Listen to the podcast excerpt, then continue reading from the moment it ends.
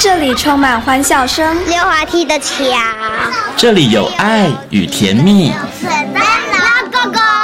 这里有希望和未来。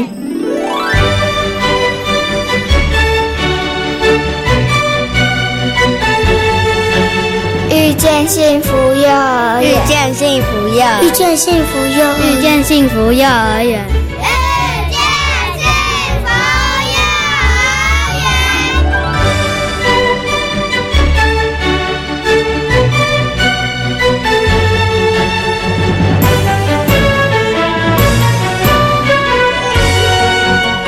朋友，大家晚安！欢迎大家收听今天的《遇见幸福幼儿园》，我是贤琴。从新年度的开始呢，《遇见幸福幼儿园》节目会在每个礼拜四的晚上六点零五分，在国立教育广播电台的空中和所有的听众朋友们见面了。希望呢，透过我们的节目，可以让所有的听众朋友对于台湾的幼教政策以及目前在教育现场的一些状况，有更多的认识和了解。那么在节目当中呢，我们也会持续的为大家来介绍在台湾各个县市成立的非营利幼儿园以及准公共幼儿园哦。那么在今天的幸福幼儿园的单元当中呢，要带着所有的听众朋友一起来认识位在台北的实践非营利幼儿园。实践非营利幼儿园呢，位在实践国小内。那实践非营利幼儿园善加利用校园的操场和场地，所以呢，在每一天的课程当中，都特别安排了体能活动哦，来强化孩子们的大肢体动作以及体力。那除此之外呢，在课程当中也安排了认识环境和社区的一些教案呢。那么在今天的幸福幼儿园的单元当中，实践非营利幼儿园的张楚莹园长将跟大家来做详细的分享。那么在节目的后半段呢，我们进行的单元呢是大手牵小手。在今天的大手牵小小手的单元当中，要跟大家来谈谈 STEAM 教育哦。STEAM 是什么呢？其实 STEAM 是在国外行之有年的教育方式。那么近几年呢，在台湾也有不少的幼儿园来开始采用了。那到底什么是 STEAM？而 STEAM 这样子的教育方式对于孩子的影响是什么呢？在今天的单元当中，就为大家邀请到了中台科技大学儿童教育暨事业经营。系的助理教授苏慧金老师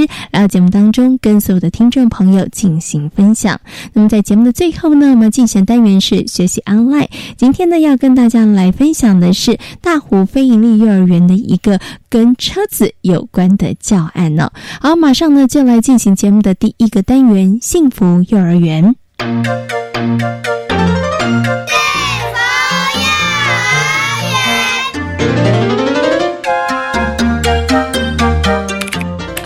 去年九月成立的实践非营利幼儿园，位在文山区实践国小内。目前总共有大班一班、中小混龄班两班，总共有九十名的学生。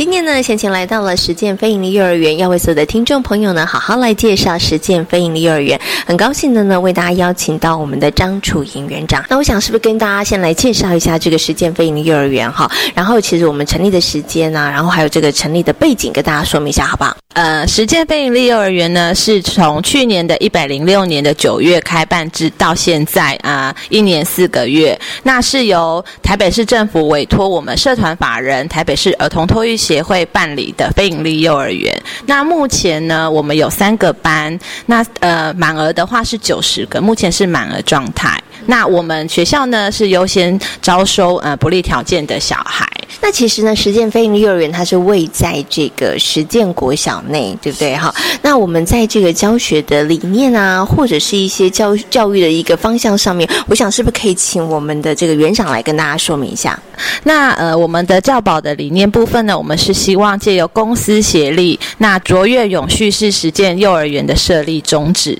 那我们希望尊重幼儿，那幼儿在学习以幼儿的游戏学习为信念，那达到多元的发展。那快乐的成长是我们的目标，进一步呢落实我们健康活力实践一家亲的教保特色。是，嗯，那我想接下来就请园长跟大家谈谈，怎么样加强孩子的体能，每天跑三 操场跑三圈，还是用什么样的方式哈，然后让孩子在这个体能部分上面，他可以有一些加强。然后为什么在这个部分上会琢磨？除了拥有这样子的一个好的环境之外，是不是在教学上面你们有一些特别的想法？所以会特别在孩子的体能、体适能的部分上面做一些强化。就像呃刚刚说的，就是这是一个很好的地理环境，所以我们会去推体能这个部分。其实因为呃孩子要有健康的体能，对于他的学习、他的专注力才是有帮助的。那刚刚也有说到，就是说小朋友在这个部分呢，其实刚开始小孩子很少，其实就是有点像。都在家里关着门，啊，出门其实要去接触大自然机会其实不多。那既然是这样子，一开始其实孩子们啊，在跑操场这一块确实还蛮累。他们一开始跑了半圈就说：“老师，我好累，我们可以回教室吗？”太阳这么大，哦，我好热，我想要进去吹冷气。那其实是老师带着孩子一起去做。所以老师跟着跑，小孩子就会跟着动，对。所以从一开始，像你刚刚说的半圈，可能半圈就啊，我好累，我好累了。到现在啊，我孩子都会，老师都会让孩子说，你自己今天想要跑几圈？现在孩子都可以跑到五圈了，对。然后我们是希望借由这样子的部分，增强孩子的体能、体体力。然后其实他进到教室做静态的活动，其实专注力也会变得比较好，是对。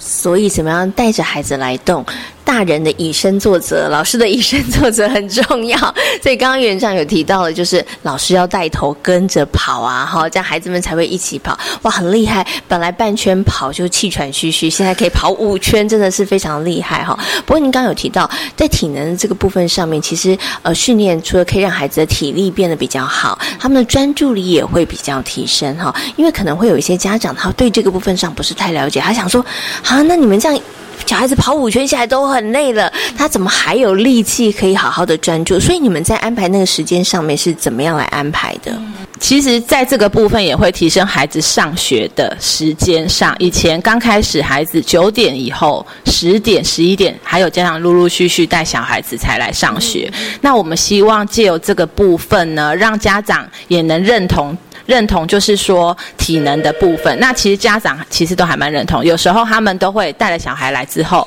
还站在我们的这个围篱外面偷看孩子跑步。哇，他们也很惊讶，说：“ 哎，小孩竟然可以这样子跑，哎，满身大汗，然后还继续跑。”然后回教，其实回到教室之后，这个部分我们还是会就是有个缓冲时期。所以就是呃，进了教室之后，孩子们要学习换衣服、生活自理的部分，因为汗流浃背嘛，要呃吹头发啊。换衣服让自己不容易感冒啊，然后我们就会让孩子补充一些水分，所以我们在点心的提供部分就是以水果为主。那这就是在他们做缓和的部分，然后运动完其实精神会更好，并不是精神会更不好。对，然后这样子之后，接下来我们才会安排一些主题呀、学习区的静态活动。其实一开始你就会发现孩子可能。真的觉得他可能运动完觉得很累，其实不是，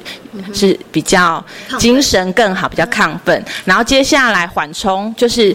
一个点心时间，然后缓冲让他们静下来、缓和下来之后再去进行活动，你会发现孩子的专注力提升蛮多的。对，那我们也会邀请家长进来做教学观摩。那其实家长亲眼所见，那我们也会让家长进来让孩。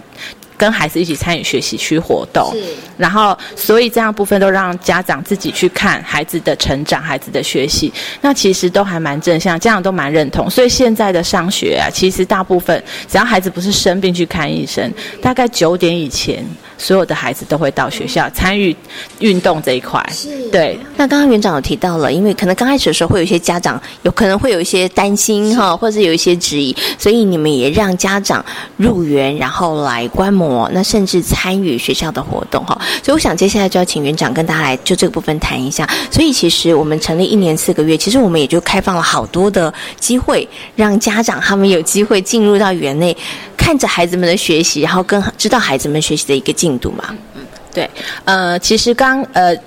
让家长参与的这一块啊，我们刚开始其实跟老师也是沟通，这样其实大部分的老师都会认为这样进来可能会造成困扰，那我们就是呃慢慢的就是跟老师们沟通这样子的部分。其实家长亲眼看到孩子的学习，他就其实他不会再有疑问，所以我们就是一个礼拜啊。呃，刚开始开办的时候是只有让家长进来说故事，晨间说故事给小朋友听，职工家长。那后来到了下半年的时候，我们就希望再更推广这一块，所以我们在我们学校进行大学习区活动，一个礼拜会有两次。那两次的时间，我们就让家长自己去填写你的意意愿，然后让家家长进到学校参与学习区。然后呃，可当然也不是说全部的家长都愿意做这件事情，因为其实上班。主嘛，所以愿意的家长，他其实进来看到之后，其实他们自己会在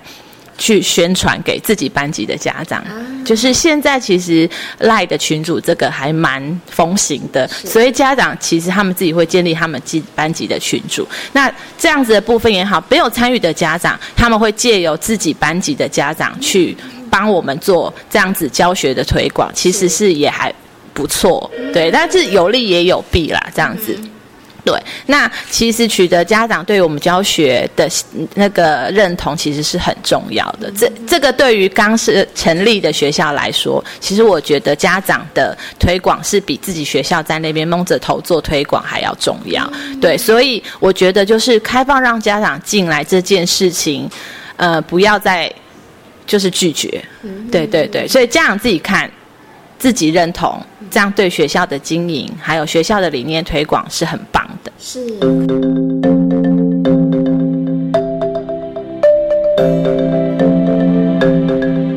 刚有提到就是，哎，除了园里面的家长之外，也很希望社区其实也能够来参与。所以我想接下来就要请园长来谈谈了，因为在非营利幼儿园这个部分上面，他其实很强调在地化，他也非常强调跟社区，甚至你所在的这个园呃学校，然后要有一些互动，有一些连接哈。所以呢，我想接下来就请园长跟大家谈谈，以实践非营利幼儿园来讲好了，我们其实用了实践国小好大的一个操场。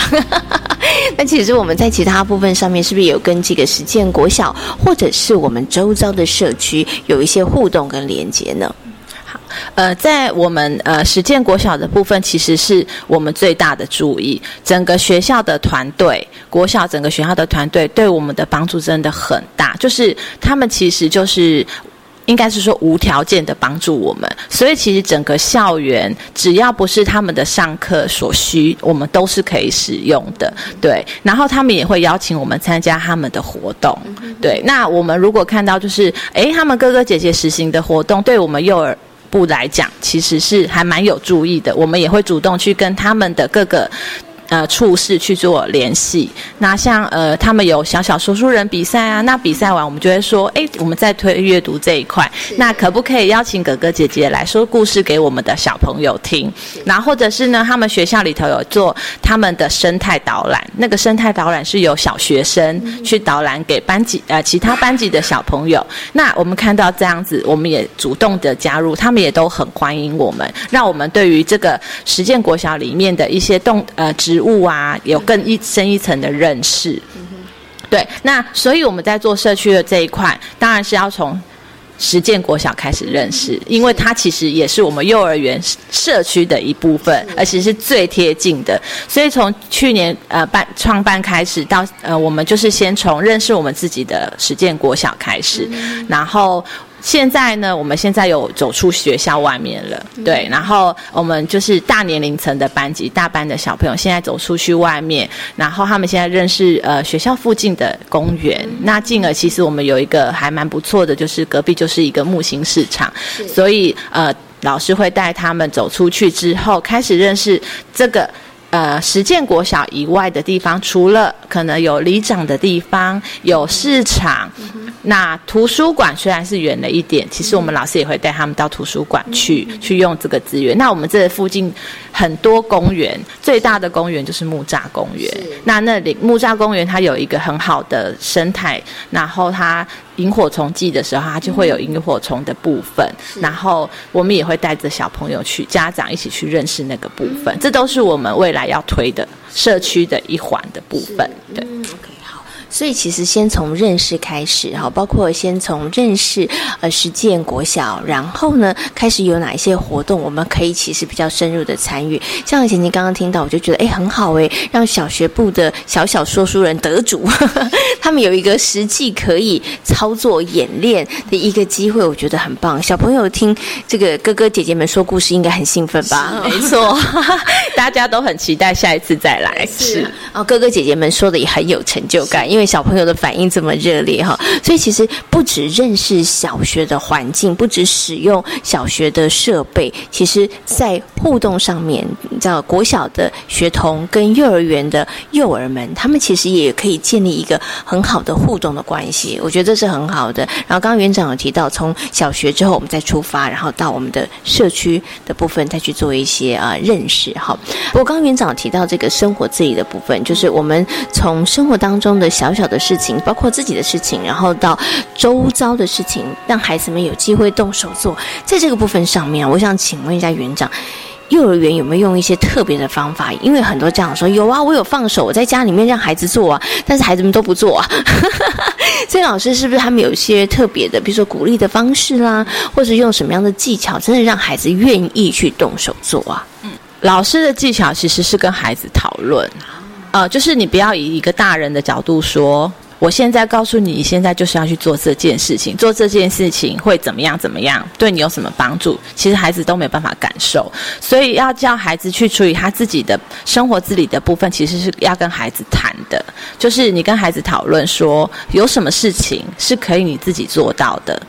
孩子自己说出来的，他才会愿意自己去做。所以要从这样子的部分，在家里也是一样。你如果直接告诉他说，你现在去呃。你吃完饭要把碗拿去哪里？可是他他会认为我为什么要这样子做？所以要去跟孩子讨论负责任这件事情。所以老师其实都会是用讨论的方式跟孩子讨论说：你现在呃好，你小班了，那我们你看看你可以自己做到什么事？我们要不要练习看看？而不是直接命令他去做。所以我们常常说，孩子只要是他自己说出来的事情。他就会自己愿意做。可是，如果是大人规定他的事情，通常大人会很累，因为你要一直督促他说：“诶，这不是我跟你讲的吗？你为什么不去做？”可是很明显的，你用两种不同的方式去试。所以建议家长在家里也可以跟孩子做讨论。只要讨论出来的事情，最多你大概提醒个一两次，说：“诶，这不是你自己说你可以做的事情吗？”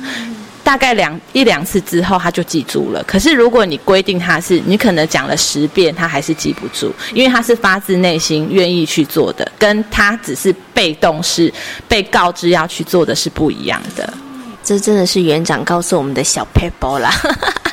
爸爸妈妈可以在家里面去试试看哈，因为生活自理这件事情，我相信所有的幼儿园的老师，他们在这个部分上其实都花了很多的心力，也很希望孩子们能够学会。但是在家里头，他要能够延续。如果回家之后，爸爸妈妈还是继续帮忙做，孩子的学习其实就没有办法进步的这么快，也不会这么样子的明显了哈。好，我想最后呢，要请这个园长来跟大家分享一下，就是呃，一年四个月的时间，那成立了这个时间飞鹰幼儿园。那我们也慢慢的、慢慢的这个步上轨道哈。那接下来有没有什么在近期之内，诶，很想我们在哪些部分上琢磨，或者是有一些计划或者是目标呢？琢磨的部分就是我们希望，呃呃，刚刚有说到，我们先从认识社区，可是现在我们希望就是慢慢的，我们能够去发展社区。那未来我们希望能够推广，然后协助。对，所以目前我们会比较琢磨的就是，呃，在社区的发展部分，就是看看能不能帮社区做一些什么事情。对对对，这是我们就是呃新未来的目标。对对对。除了要结合在地的文化特色，要认识我们自己的家乡之外，真的，我们小朋友年纪虽然小，但是他们也能够为社区尽一点心力。但是能够做什么呢？这个就是接下来可以去好好思考的问题了哈。好，那今天呢也非常谢谢实践飞营幼儿园的张楚莹园长跟大家所做的分享，感谢您，谢谢，谢谢。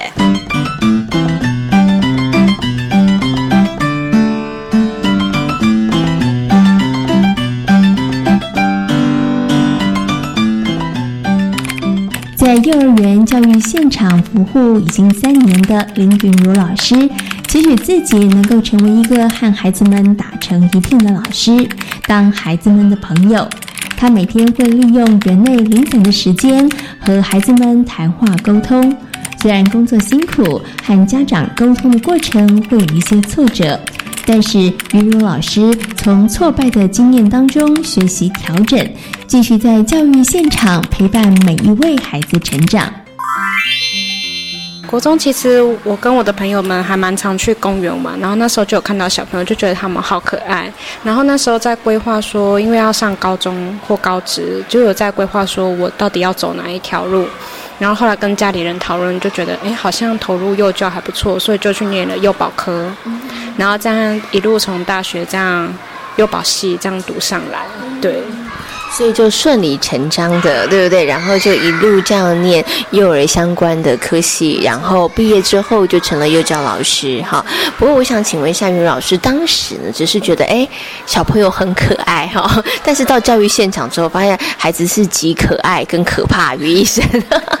跟大家来谈谈好了，真的进入到这个教育现场，你对于自己有一个什么样的期许？就是哎，希望自己成为一个什么样子的幼教老师？那时候其实是很想要跟小朋友打成一片，可是呢，在现场的方面，你不可能又要跟小朋友打成一片，然后又要扮演一个比较。定得住的角色，所以那时候在一开始投入的时候，就比如说去实习的时候，其实那时候有时候还蛮挫折的，对，因为你当你跟他们，因为那有一些园所，他们很常有哥哥姐姐去实习，那他们就会有点老油条调，是，对，然后所以当我们在面对他们的时候，他们有时候会说，甚至有的小朋友会直接说。你又不是我的老师，对，所以有时候那时候还蛮挫折。不过还好遇到那时候遇到不错的老师，老师就说你不用太在意。其实小朋友他们也是无意的，但是可能因为他们有很多的这样的经验，所以他们就是会有时候会这样。对，好，所以呢，在想请问一下于老师，在教学这过程当中啊，嗯，你比较常运用的一些的方法是什么？比如说是比较常跟孩子沟通，还是透过游戏的方式，还是跟孩子们？哎，就是你自己也喜欢玩，我不晓得，就是你你怎么样来跟孩子真的达到你刚刚所说的打成一片这样子。其实我们会利用早上的一些零碎的时间，比如说他们有些人会带早餐来吃，那这时候我们就是跟他们边吃边分享，哎，你昨天发生了什么事情什么的，或者其实我们在午餐时间，我们也不会特地限制孩子说不能说话这件事情，但是只是要控制音量，所以那时间我们也会跟孩子一起下去聊天，跟他们分享他们今天做了哪些事情，就是让他们比较可以让他们觉得老师是跟你。是比较亲近的，而且事情是能说的这样子。对，好，那我想接下来再请云茹老师跟大家分享一下，就是你从事幼教工作三年多的时间了哈，有没有曾经让你觉得挫折，或者是觉得哇，在教育现场真的好辛苦，想要打退堂鼓的时候？打退堂鼓倒还好，的确，不过也有挫折的时候，是有时候跟家长在面对的时候，对，因为那时候刚进来这里的，刚进来幼教的时候，其实不太知道怎么跟家长去应对，然后大部分看到都是别的老师跟家长应对，然后就是慢慢。学习别人，看看别人怎么去跟家长应对，然后慢慢找出一条应对的方法。那当然，有时候一开始的时候，可能因为讲话有时候会有点不得体，所以就是会比较直接，对，所以就会那时候就会遇到一些挫折，对。所以在跟家长沟通的部分上面，其实还是在需要再做一些修正跟调整呐，啊，一些技巧的部分。对，那我想最后呢，想请问一下这个语文老师哦，当了三年的这个幼教老师啊，哈，那对于自己还有没有什么样子的期许，在这份工作上面，希望自己可以在做到些什么，或者是你有没有为自己定定什么样的目标？我接下来应该是希望多给孩子一些空间，让他们能创作，然后开他们的眼界。对，因为有时候。就是会看到网络上有些分享，分享孩子的创作，其实他们是很有想法、很有创作。那有时候是因为也许我们的素材提供的不够，所以造成他们可能只有这样局限，或者是我们给他们看的东西太过的狭隘，或是他们的生活经验没有这样的经验来丰富他们。所以我觉得接下来应该就是丰富他们的生活经验，对，然后让他们开眼界，有更多的想法，嗯。带着孩子们，然后去丰富他们的眼界，然后让他们有更多的创意跟想法在他的脑袋当中萌生哈。好，今天呢也非常谢谢呢云如老师跟大家所做的分享，感谢你，谢谢，谢谢。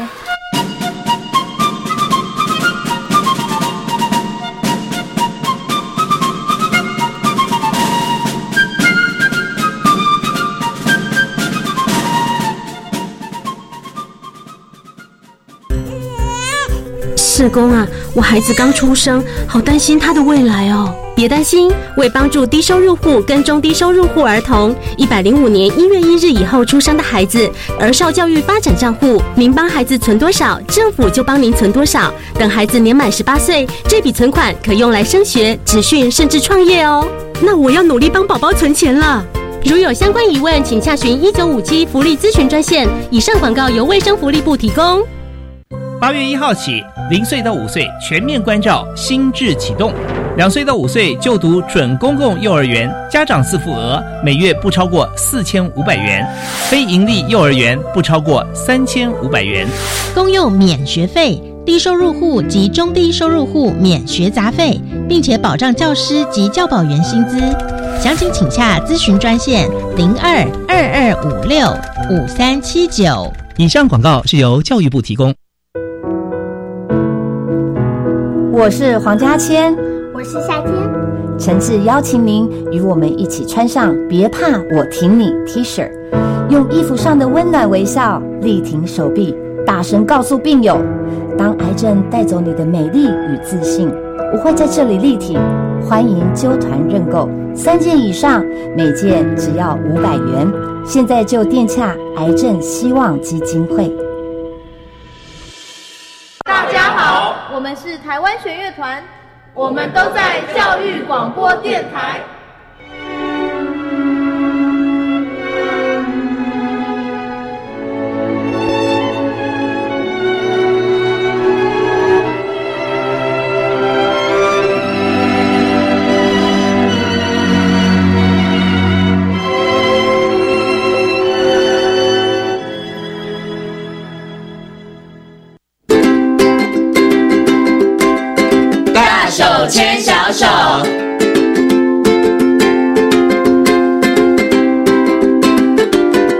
这里是教育广播电台，您现在所收听到的节目呢是遇见幸福幼儿园，我是贤琴。接下来呢，在我们节目当中呢，要进行的单元是大手牵小手的单元。那么在今天的大手牵小手的单元当中呢，要带着所有的听众朋友们好好来认识 STEAM 教育哦。可能呢，有些听众朋友有听过，或者是你可曾经在报章杂志上看过，但是呢，相信有绝大多数的听众朋友是觉得有点陌生的。到底什么是 STEAM 教育呢？在今天的单元当中，就跟大家好好来讨。讨论，好好来介绍哦。那么很高兴的为大家邀请到中台科技大学儿童教育暨事业经营系的助理教授苏慧金老师哦，来到节目当中跟所有听众朋友好好来介绍 STEAM 教育。那苏老师呢，目前也是谭秀非营利幼儿园的计划主持人。那首先呢，先跟我们的苏老师问声好，Hello，老师您好，你好，各位听众大家好。嗯，是今天呢邀请老师呢来到节目当中跟大家好好介绍 STEAM 教育哈。可能有些朋友真的是有一点点陌生哈，我们听。过这个蒙特梭利呀，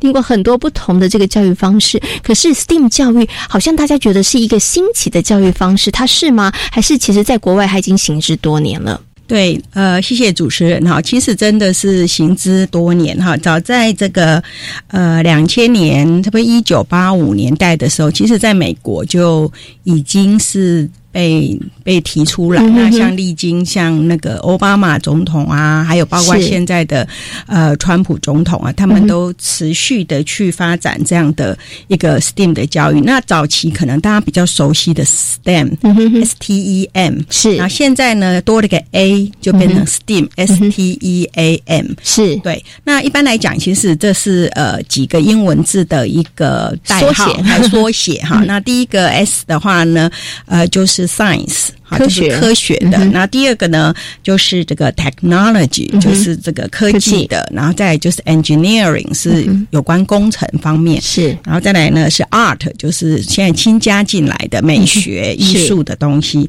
然后再来呢是这个 math 数学，对，那其实这几个呢，呃，不是。不是，呃，好像其实大家都在做，只是为什么现在又被重新提出来呢？因为呃，现在的一个环境里面可以发现说呢，很多孩子可能早时候呃，在早期他没有机会去接触到有关呃这个 STEM 或 STEAM 的一些一些素养的话，那常常他对于这方面领域的东西会产生，比如说没兴趣啊，或者是会害怕，会有一些抗拒的情形。那这个很很明显就。影响到现在的各国的一个竞争力，为什么？因为这这些领域呢，都跟我们刚刚讲的 这个有没有科技呀，还有科学、数学啊，对，都很有关系。所以各个国家呢，他们都呃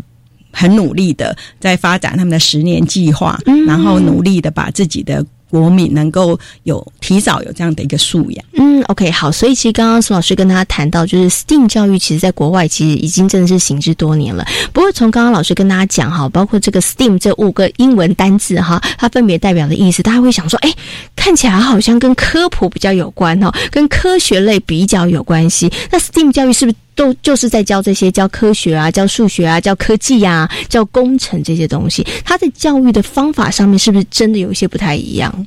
好，其实呢，这个我们会把它呃连结，比较不是用科目，就跟现在的课纲哈，课纲从呃幼儿园啊教保活动的一零六开始实施的课纲，到呃小学、中学、高中要实施的一零八的课纲，其实很重视的是素养，就是 competence。啊，那所以呢，并不是用呃知识或学科去分，而是我们要帮孩子培养他的软实力。嗯那这个软实力的话，他是能够运用到他日常生活里面，然后甚至于他可以去发现问题、解决问题，然后能能够创新，包括现在的创客，能够变成创造出有用的东西，然后运用到他我们人类或者我们社会里面的一个实际生活。嗯，哎，所以它是一个同整。那像呃休息。像以以幼儿园的课纲来讲，呃，我们现在是分六大领域嘛，对不对？那也要培养六大的素养，然后这些素养呢，也要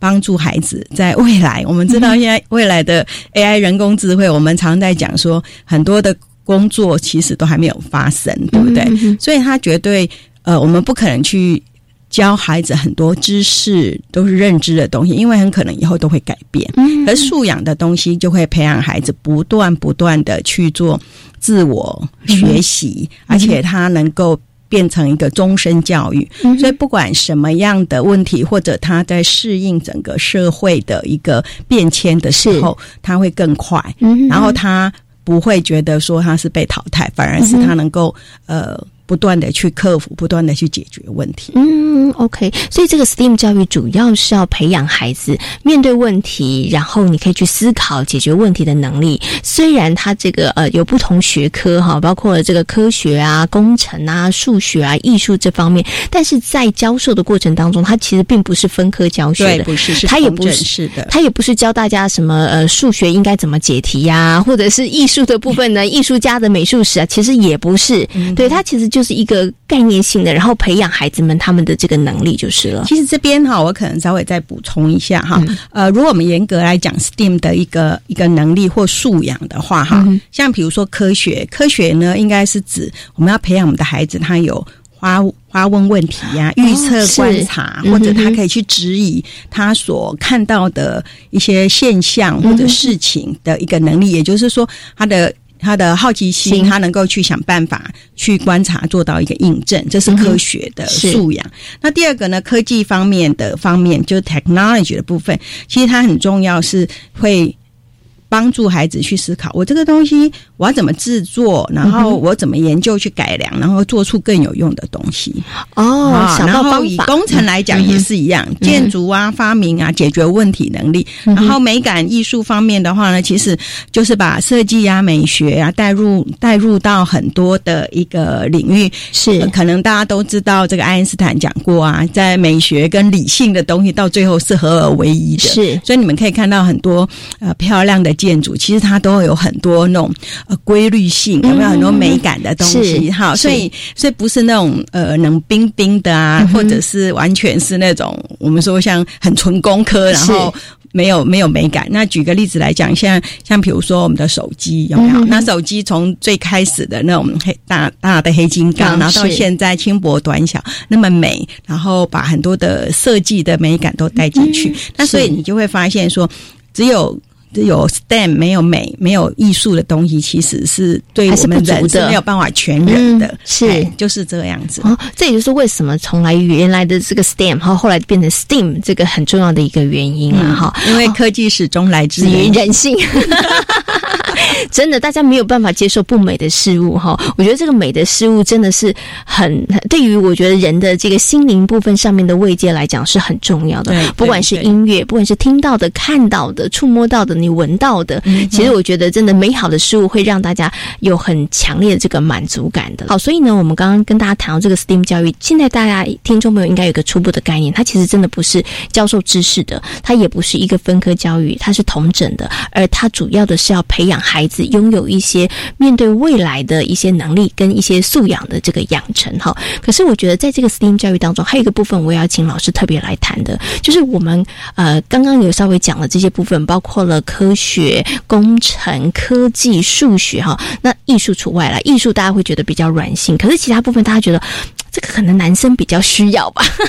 所以可能大家会觉得，哎，那是不是男生要特别来加强这个部分？好像是不是对于男孩子，我们要特别来用 STEAM 教育来培养他们呢？嗯，这个没错哈，现在一般来讲，尤其在呃我们东方的社会里面，常常在那种对。呃，性别的一个期待里面，就是说啊、理工科就男生去念，然后文史啊，或者一些就就是就是译文部分译文的，就是女生去念，好像觉得它是两条没有办法同时并存的一一个两条线这样。嗯那事实上呢，呃，不然哦，呃，可是这个部分也其实也是在最近的。呃，国外的很多的绘本、很多的文章，甚至很多的一些探讨里面，他会很强调说，哎，他会让就是在性别平等教育里面，我们会让呃女性知道说，哎，女孩子也可以当太空人，女孩子也可以当司机，女孩子也可以当工程师，而不见得说一定都是男生才可以。那相反的，男孩子也可以去从事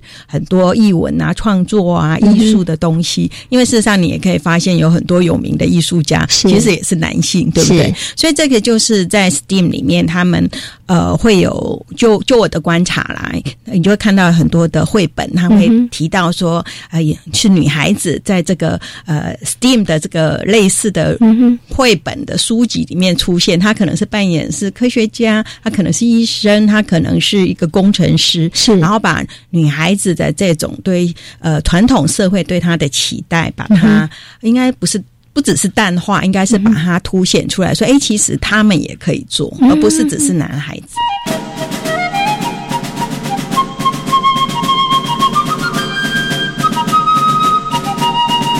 我想接下来就要请问一下苏老师，因为我们刚刚讲在国外他已经行之多年了，对不对？可是对于很多台湾的听众朋友，很多的爸爸妈妈来讲，哈，甚至很多第一现场这个呃幼儿园的老师们来讲，可能大家对于 STEAM 大家的接受度如何？然后或者是说，他现在目前在台湾推展的状况是什么样子呢？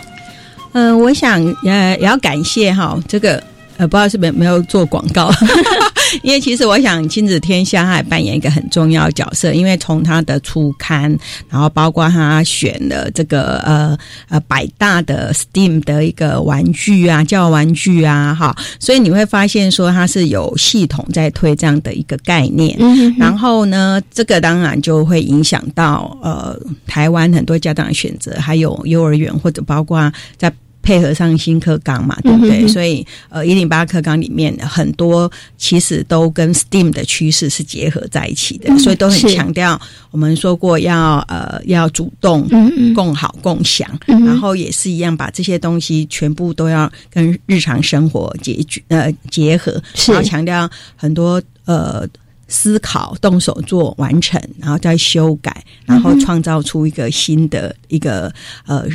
不管是物品或者思思想也好，然后包括呃，可能结合到现在不是很流行的创客嘛，对不对？啊，maker 的概念，那事实上这个东西都是整合在一起，都是整合在一起的。是，那所以呃，其实，在幼儿园来讲的话，或者是说对很多的家长或者是老师，其实我们很早就开始有在实施这个。就是也不能实施，应该说落实，嗯落实 STEM 或 STEAM 的精神。举个例子来讲，呃，很有名的这个呃，意大利的 Reggio Emilia 啊，就意大利 Reggio 的幼儿园，或者是现在我们呃这个教育部这个我们在推的幼儿的部分的同整性的主题或者方案教学，其实这里面。都可以看到 STEAM 的精神的落实。举个例子来讲，呃，不好意思，我就要举呃，我们中台科大好附设的台中市呃台秀非营利幼儿园。那像举个例子来讲，我们最近孩子他在探索这个社区，然后呢，结果他们发现说，哎，我们学校附近有一个公车站，嗯哼，然后他们发现了，哎，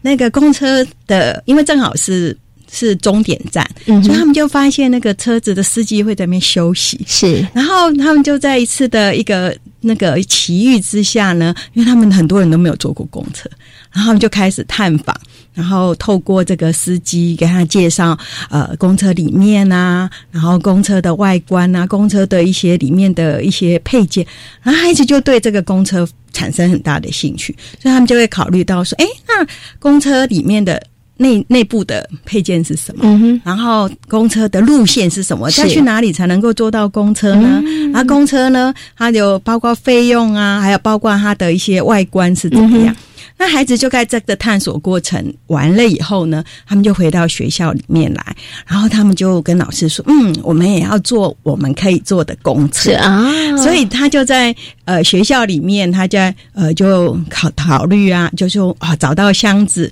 他们自己上油漆上色，然后呢去设计那个车子。然后他们因为他们有去参观过公车很多次，所以他们而且他们也去那个户外教学，他们也去坐公车，因为我们就。跟那个司机变成好朋友，然后他就带我们去呃，让孩子在附近去探索，然后他们就说哦，有方向盘，然后里面还有收银，还有刷卡，还有什么刹车，还有椅子，还有不爱坐等等的东西，所以孩子他在。这个概念，你想想看，这里面是包括了美美感的东西，包括很多科学的东西，是工程也有嘛？对对对，然后他们就回来动手做，是动手画，嗯，然后画完了以后，他们还设计了在我们学校里面设计的公车站牌，是。就是比如说我们有阳光山丘，我们有警卫室，我们有我们的沙水，我们有开呃开心农场，然后他就去设计这个路线图。是，然后孩子自己去开始去讨论说，我要呃，我要那个坐坐公车要多少钱呐？有全票啊，然后优待票啊，还有什么什么东西？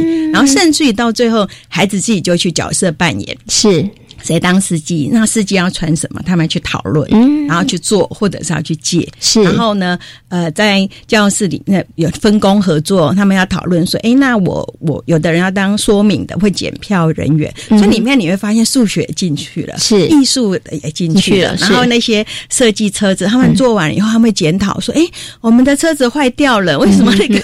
那个轮子跑不动了？” 对，然后他们还很好，很可爱，他们就给自己设计那个一个休息区。然后就写说，呃，公今天公车在公休中，哎，公休中，维修中是维修，对，然后他们就会考虑到什么坏掉了，他去做再去修理，是，所以你看这整个事件里面是整个都同整在一起了。然后孩子他他可以他知道说他怎么样做计划，怎么样去实施，怎么做出东西。那遇到困难的时候，他怎么去解决解决？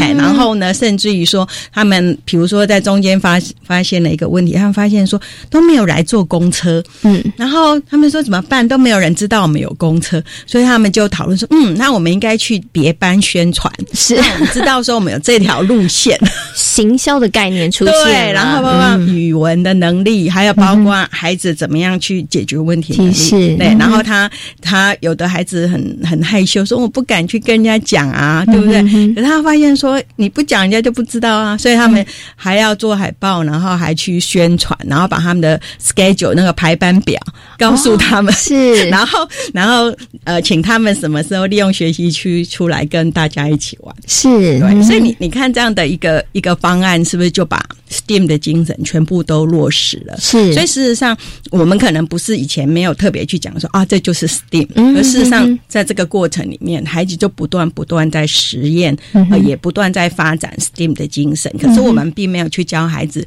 数学是什么，是对不对？可是孩子在算那个钱或者多少钱，他就知道啊，他就认识那些那个量，然后包括那个排班表几点几分啊，怎么样？所以我们是融入式把孩子这个。在方案里面，把这 STEAM 的能力全部都融在里面，嗯，而且最重要是，你会发现这是跟孩子日常生活有关，所以他们有很强的动机，他们非常有兴趣。虽然这个部分不是一个预设的，比如说今天如果你一个课程说好，我们就是来上公车的东西，然后老师上课你要做什么要做什么那种指派的，那就完全没有意义的。你你可以看到说，在那个过程里面，孩子那种热情投入。然后很开心，是好像那天呃，我 我正好在那个，因为我固定都会去幼儿园，然后那天就我就看到他们那些呃检票员啊，然后就坐在那边，然后他们就很自发的就开始唱歌起来，是，所以你看那个音乐的美都就进去了，然后看听到他们那么呃天真无邪而且那么快乐在唱歌，你想这不是美吗？这也是一个最美的东西，所以有些呃我们。一直在讲做呃叫做随机教学，其实很多时候对于呃幼儿园老师或者我们陪伴的大人最难的就是怎么样去抓住这个时机。对，除了除了有安排的课程以外，怎么样去弄随机教学？因为随机教学对孩子是最有意义，而且是学习动机最强的。是那这样的话呢，就可以导进去，然后呃，其实。这些 STEAM 的能力在这里面就就可以培养出来，好，所以很很强调 STEAM 里面，他很强调一件事情，就是说不是老呃不是大人主控，是，然后是由孩子自发的，或者以儿童为中心，是，哎，这样的话才会走得久，走得远。就像我们现在在讲，你今天是玩家，对不对？你今天是玩家，你就会再怎么辛苦，你都愿意继续。从事下去，对不对？你就不会去不以为苦。所以今天如果是是被规定的，或被强迫去做这样的事情，我想那种东西都很难去持久。嗯，OK，好。所以这个 STEAM 教育呢，除了它是这个跨领域的，然后是培养孩子的素养跟这个面对问题、解决问题的能力之外，其实老师呢刚刚最后有提到 STEAM 教育当中一个很重要的，就是以孩子的兴趣、以孩子感呃，就是他们可能呃有感的这个事物来作为出发。所有的课程的内容跟主题，其实并不是老师来主导的，呃，部分或许是师生共构，是，哎，因为老师的专业里面，他去观察孩子他的兴趣是什么，然后提供支持，是让他能够呃那个火花能够更烧得更旺盛一点，对对对，因为毕竟这就是老师责任，那老师要去布置一个呃。可以激发这些的能力，STEAM 的能力，所以所以其实可能包括从那个 Radio 也好，或者你会发现从蒙特梭利也好，哈，很多的现在大家都越来越发现，环境其实是孩子的第三。魏老师，嗯，所以我们传统不是常说近朱者赤，近墨者黑，或者孟母三迁，他要找一个适合孩子的环境，对不对？所以事实上，呃，在幼儿园里面，或者是家长在家里头，或者是说，呃，我们包括小学、国中、高中一样，是很很重要。你要去创造一个呃有 feel 的环境，是，所以这个环境会呃布置的是吸引孩子的，让他愿意去投入。然后愿意去呃跟呃发展出独立的能力，然后更加做社会互动，所以很重要。所以其实，在 STEAM 里面跟以前会有一个很大不一样，因为其实我们知道，我们东方人的理工科一直都是被家长很重视，是。而事实上，在 STEAM 里面，他很也很强调一件事情，就是分享。嗯哼哼，分享的重要性。那是举个例子来讲，像比如说，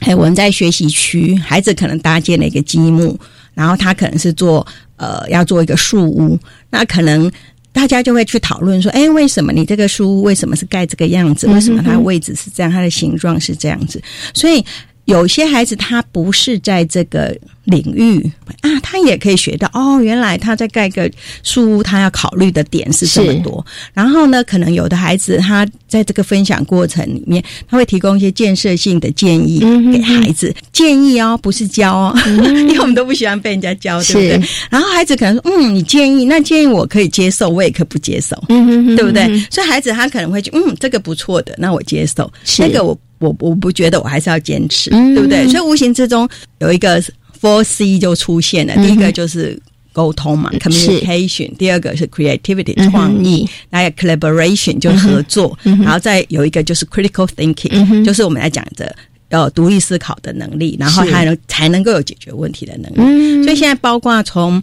呃从小到大，包括大学，有很多的美国的大学，像呃我知道像那个 Min Minova 那个 School University 大学，还有包括最近常春藤的这个 Pennsylvania 的学校，他们也开始可以让孩子从线上，然后自发性的去做很多的学习跟投入。好，所以你看，这都是。翻转翻转教学里面一个很不一样的，所以其实对于我们成人来讲，真的冲击力蛮大的，因为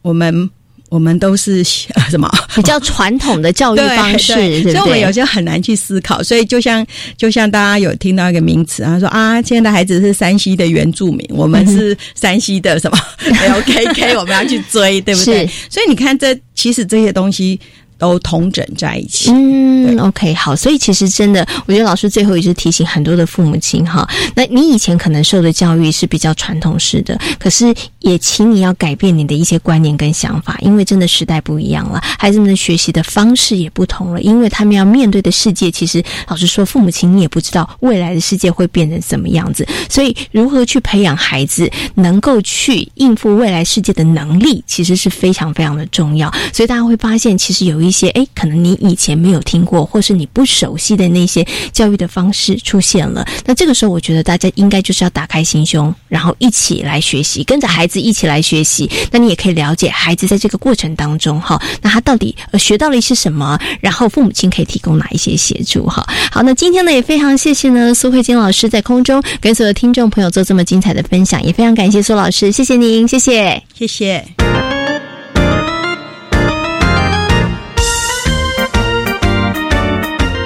这里是教育广播电台，您现在所收听到的节目呢是遇见幸福幼儿园，我是贤琴。接下来呢要进行节目的最后一个单元，学习 online。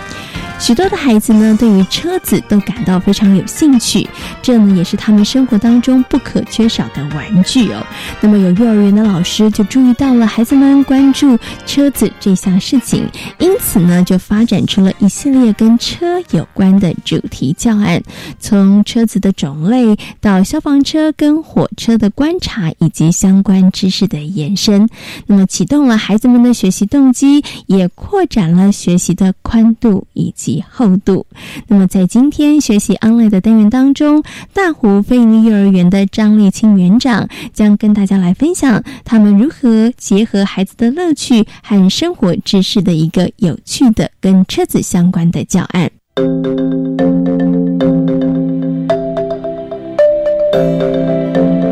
学习 online。一开始就是老师发现孩子在分享玩具，我们周一有一个分享日。那在分享玩具的那一天，老师发现不管男生女生，孩子很喜欢拿车子来学校。那他们就以这个星期带来的车子来做主题来讨论。那他们比较了以前跟现代的车子，以前可能是那个脚踏车比较多，当然是马车更之前的就比较不会讨论到。呃，玩具的部分声光也差很多了，然后可能以前的都是手动的。对，那除了自己喜欢的交通工具以外，我们也就是定期的会邀请那个消防队，对，来讲一下那个消防安全的部分跟介绍消防车的部分。那再来，他们就是观赏那个搭火车的影片。因为这里的孩子说真的比较偏乡，他们对于搭火车的经验比较少。是。那他们在学校就是讨论完整个搭乘的呃过程，注意的安全，还有一些铁轨那一些需要注意的部分。那孩子过去的时候，我们还是我们就是就是搭乘车子出去，然后去体验搭火车的那个实际的体验。那我们也邀请就是。铁路局的人，对对对，他在那一天有帮我们做影片的分享，还有告诉我们说，呃，除了搭乘需要注意什么，那当然是交通上的一些铁轨的问题啦。对对对，那孩子跟家长就那一天去就觉得受益很多，对，然后回来看到他们在分享的时候，会很多是以前没有的经验，就是连接的呃，因为去搭乘，然后连接了这个经验以后，就觉得孩子好像突然长大了。之后，我们也在教室，就是把他们的彩虹班设计成那个彩虹的月台，然后他们也在外面贴了那个铁轨，就是在外面开车这样子。对对对，那我觉得整个课程结合起来，家长也看到孩子的改变，我觉得比较赞，对参与度会比较好。在今天遇见幸福幼儿园节目，为大家邀请到了中台科技大学儿童教育暨事业经营系的助理教授苏慧金老师，跟大家分享了 STEAM 教育，也为所有的听众朋友们介绍了实践非盈利幼儿园。感谢大家今天的收听，祝福大家有一个平安愉快的夜晚。我们下周同一时间空中再会，拜拜。